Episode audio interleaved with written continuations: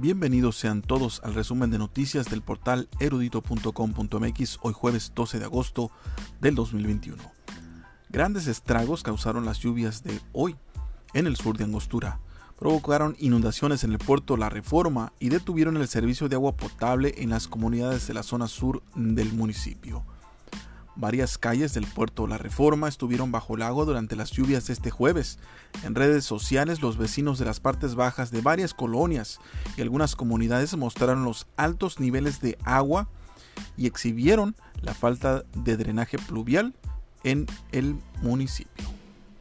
También es preocupante y obviamente prioritario el servicio de agua potable que fue afectado por la gran cantidad de lodo que arrastró el canal Humaya y que causó el bloqueo de las plantas potabilizadoras de la zona sur del municipio, que va desde el ejido Damaso Cárdenas hasta la colonia agrícola Independencia, mejor conocida como Chinitos. Y en otro tema, en, acá en Mamuchil, Sinaloa, implementan operativo contra motociclistas sin casco en lo que es la sindicatura de Tamazula.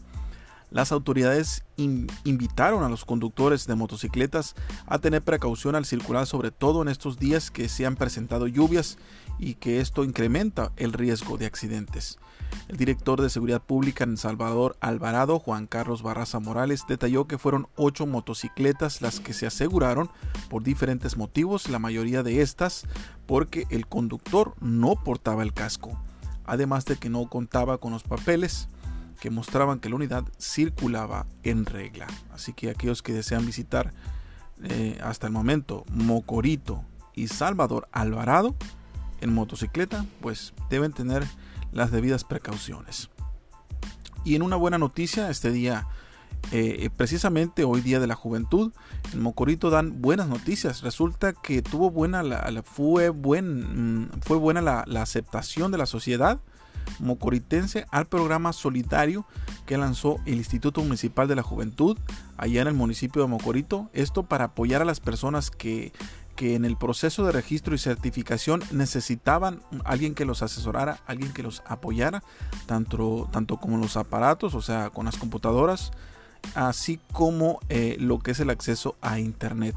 Luis Alejandro Sánchez Vega, director del Instituto de la Juventud, dio a conocer que hasta el día de ayer contabilizaban una cifra superior a las mil personas beneficiadas con dicho programa, el cual consta principalmente en apoyar a los ciudadanos mocoritenses en el proceso de registro y ahora en el trámite de certificación de las vacunas. Una acción que nació debido a que muchas personas en ese municipio y en parte de los altos de Sinaloa no cuentan o no tienen acceso o no están a la mano con la tecnología y el Internet que se requiere para realizar estos trámites.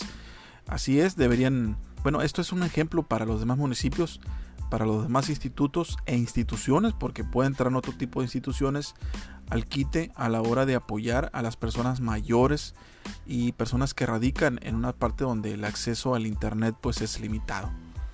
Hasta aquí mi reporte de noticias, mi nombre es Eduardo Alfonso Félix y me despido deseándole la mejor de las tardes.